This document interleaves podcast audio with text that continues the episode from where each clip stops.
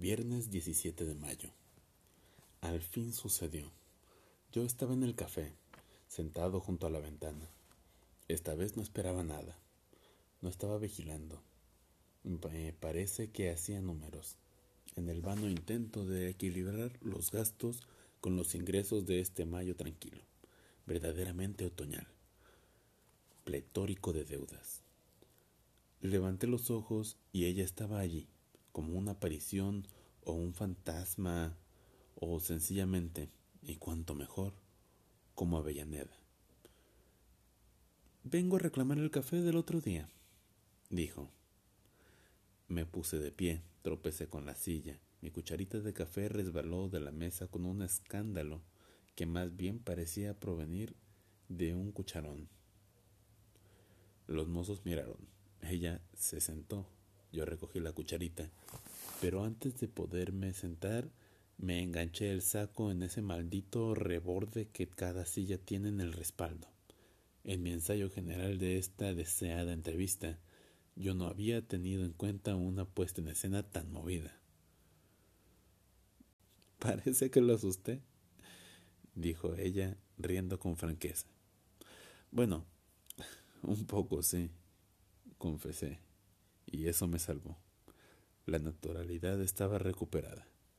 Hablamos de la oficina, de algunos compañeros. Le relaté varias anécdotas de tiempos idos. Ella reía.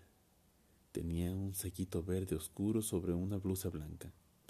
Estaba despeinada, pero nada más que en la mitad derecha, como si un ventarrón lo hubiera alcanzado solo de ese lado. Se lo dije. Sacó un espejito de la cartera. Se miró, se divirtió un rato con lo ridícula que se veía.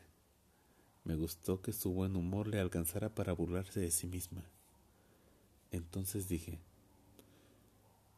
¿sabe que usted es culpable de una de las crisis más importantes de mi vida? Preguntó. ¿Económicas? Y todavía reía. Contesté, no, sentimental. Y se puso seria, caramba, dijo y esperó que yo continuara. Y continué. Mire, Avellaneda, es muy posible que lo que le voy a decir le parezca una locura. Si es así, me lo dice nomás, pero no quiero andar con rodeos. Creo que estoy enamorado de usted. Esperé unos instantes, ni una palabra. Miraba fijamente la cartera. Creo que se ruborizó un poco no traté de identificar si el rubor era radiante o vergonzoso. Entonces seguí. A mi edad y a su edad, lo más lógico hubiera sido que me callase la boca, pero creo que, de todos modos, era un homenaje que le debía. Yo no voy a exigir nada. Si usted, ahora o mañana o cuando sea, me dice basta, no se habla más del asunto y tan amigos.